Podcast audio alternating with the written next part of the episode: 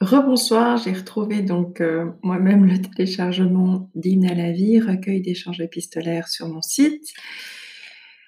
Euh, et ce livre bon, a pu être édité grâce à la générosité de, plein de personnes que, dont vous verrez les prénoms et les noms sur la page de couverture. Et la couverture, justement, c'est la peinture un petit peu euh, phare de cette période que j'ai appelée le Jardin des délices, sur l'inspiration de Catherine Fell, qui est une chère amie la cousine de mon patron René. Euh, cette peinture a été, réalisée dans la série des arbres boules des jardins des, des pardon, dans la collection Les cieux sur la terre. Avant-propos. Le 20 août 2018, le monde bascule. J'ai un double cancer du sein. Je pensais que cette maladie n'arrivait qu'aux autres. Dès le début du diagnostic, j'ai entrepris d'écrire par échange épistolaire les grandes étapes du protocole de traitement et de peindre comme jamais avant.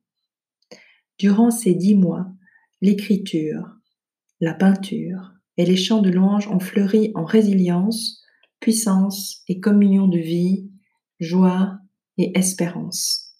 Cet ouvrage est un témoignage. J'espère qu'il apportera libération, paix, guérison bénédiction, joie et encouragement à tous ceux qui le liront, à toutes les personnes qui, de près ou de loin, directement ou indirectement, sont confrontées à la maladie ou à toute autre épreuve, à tous ceux qui ont vaincu, à tous ceux malheureusement parfois disparus trop tôt, et à leurs proches.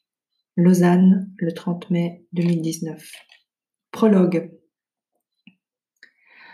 Je suis née le 7 novembre 1975 à Séoul.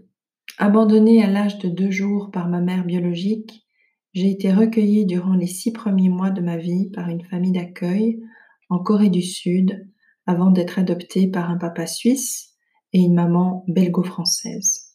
Étienne et Hélène Favarger, des parents aimants. Papa repose en paix depuis le printemps 2016. C'était un homme au sens relationnel infatigable, à l'entregent simple et rieur. Maman est une femme au cœur d'or, forte et résiliente. J'ai aussi un frère, Bruno Favarger, père de trois beaux enfants que lui a donné son épouse Cécile.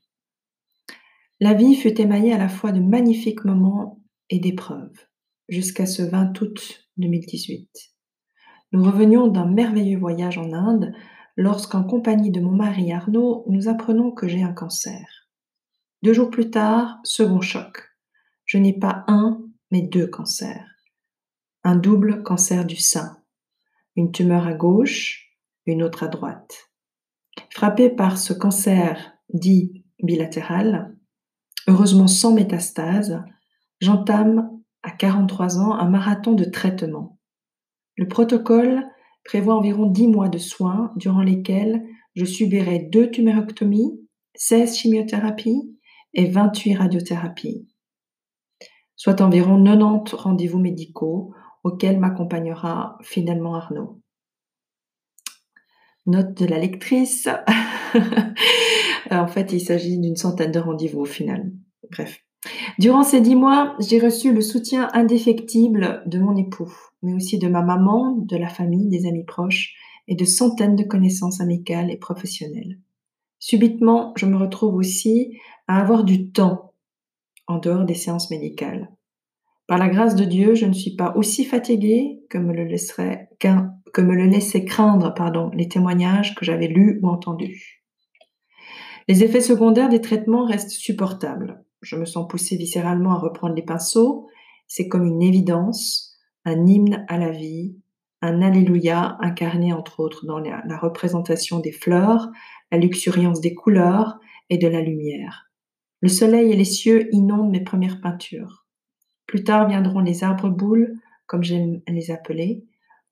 On a envie d'aller s'y blottir, souligne mon amie Catherine Fell.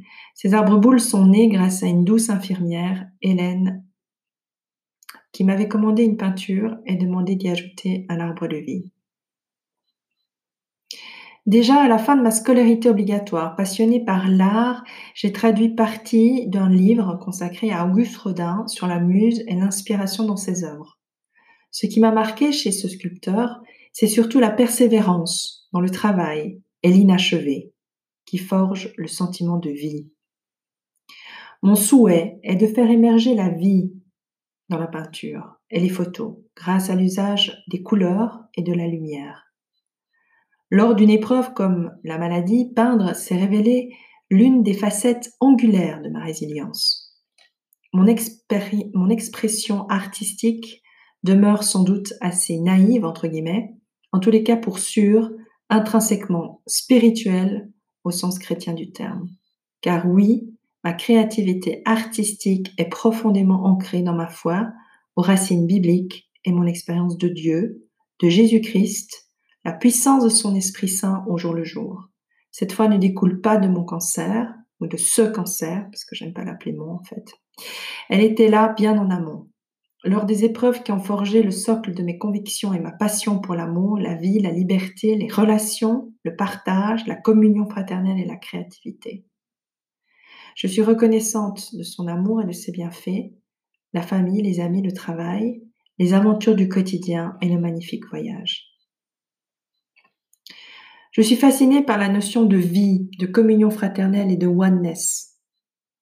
Référez-vous pour ce mot, oneness, au chapitre 17 de l'évangile de Jean?